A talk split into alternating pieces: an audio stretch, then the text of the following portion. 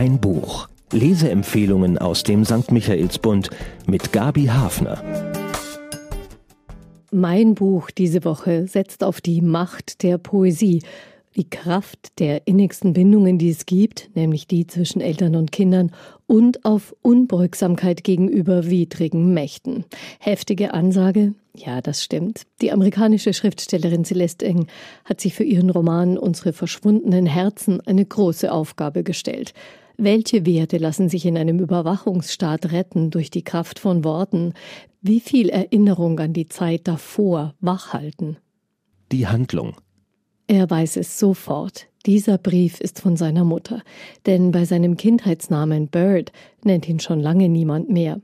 Seit drei Jahren ist seine Mutter verschwunden, doch nicht nur deswegen hat sich das Leben seines Vaters und des zwölfjährigen Bird gründlich verändert. Nicht mehr Professor für Linguistik ist sein Vater an der Uni Cambridge, sondern Hilfskraft in der Bibliothek, wo er den ganzen Tag Wägen mit Büchern hin und her schiebt.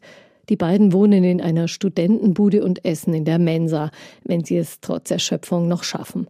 Ein Alltag, in dem die Farben fehlen. Aber auch über dem Leben da draußen, vor dem Birds Vater ihn weitgehend abschirmt, liegt eine düstere Schwere. Überall Parolen, die Pact hochhalten. Das Gesetz, das zur Pflege amerikanischer Ideale und Werte verpflichtet und in dessen Namen alle anders aussehenden, Andersdenkenden jederzeit aufgegriffen werden können. Auch Bird ist gefährdet, denn er trägt einige der asiatischen Züge seiner Mutter im Gesicht. Person of Asian Origin und er packt ein Grund, verhaftet oder verschleppt zu werden. Seine Freundin Sadie wurde ihren Eltern weggenommen, obwohl sie schwarz waren, aber sie hatten gegen Pact protestiert. Bisher ist Sadie noch aus jeder Pflegefamilie ausgebüxt. Eine beklemmende Atmosphäre, die mich an George Orwells 1984 erinnert. Seit zehn Jahren ist Pact in Kraft, verabschiedet, um den Weg aus einer wirtschaftlichen und sozialen Krise zu bahnen. Doch nun kommt es zu kleinen Streiks, zu Tumulten und Aktionen.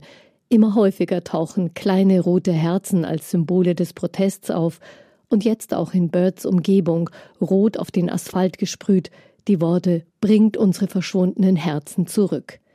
Seine Freundin Sadie hat ihm die Verbindungslinie zu seiner Mutter gezeigt, denn diese Worte stammen aus dem Gedichtband von Margaret Mew, seiner Mutter, Kind chinesischer Einwanderer. Da begreift Bird, warum sein Vater den Kopf gesenkt hält, nie über die Mutter spricht und warum sie die Familie verlassen hat. Ihr Brief enthält aber nur eine Zeichnung. Das Zitat auf den Asphalt gesprüht wühlt Bird auf. Er möchte jetzt wissen, wo seine Mutter ist, was sie tut. Nach und nach kann er die Zeichnung aus dem Brief entschlüsseln. Er beobachtet, wo heimlich Informationen ausgetauscht werden und bekommt gerade so viel Unterstützung, dass er aufbrechen kann nach New York, um seine Mutter zu finden und ihren Teil der Geschichte zu hören. So viel nur noch. Sie wird ihm alles erklären, während sie fieberhaft an einem großen Projekt arbeitet. Es hat mit den verschwundenen Kindern zu tun. Spannungsfaktor. Es brauchte ein bisschen, bis ich mich daran gewöhnt hatte, Zusammenhänge mit den Augen eines Zwölfjährigen zu erkennen.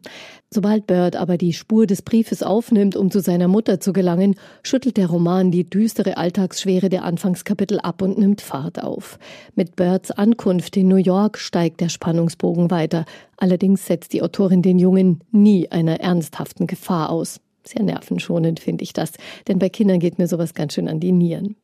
Höhepunkt ist die Nacht, in der das Projekt seiner Mutter auf Start gehen soll. Schon während sie ihrem Sohn von ihrem Leben seit dem Verschwinden berichtet, arbeitet sie quasi vor den Augen der Leser ständig an diesem Projekt. Aber wie genau der Plan funktionieren soll, lässt die Autorin bis zuletzt im Dunkeln. Die Autorin Celeste Ing lebt mit ihrem Mann und ihrem Sohn in Cambridge, Massachusetts. Aufgewachsen ist die 42-Jährige in Pittsburgh, Pennsylvania und in Shaker Heights, Ohio. Sie studierte Englisch in Harvard und kreatives Schreiben an der University of Michigan. Ihre ersten Romane wurden sofort Bestseller. Was ich euch nicht erzählte, landete auch bei den Online-Buchverkäufen ganz oben auf der Liste. Kleine Feuer überall wurde als Miniserie verfilmt. Eindrucksvoll. Celeste Ing inszeniert ihre Dystopie beinahe als Kammerspiel. Sie kommt mit einer Handvoll Protagonisten aus, um die Situation einer ganzen Gesellschaft zu zeichnen, die in eine verhängnisvolle Richtung gelenkt wurde.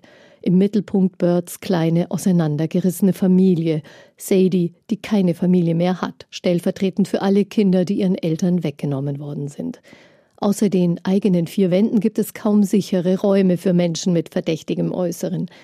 Das verleiht den Szenen besondere Konzentration und Intensität.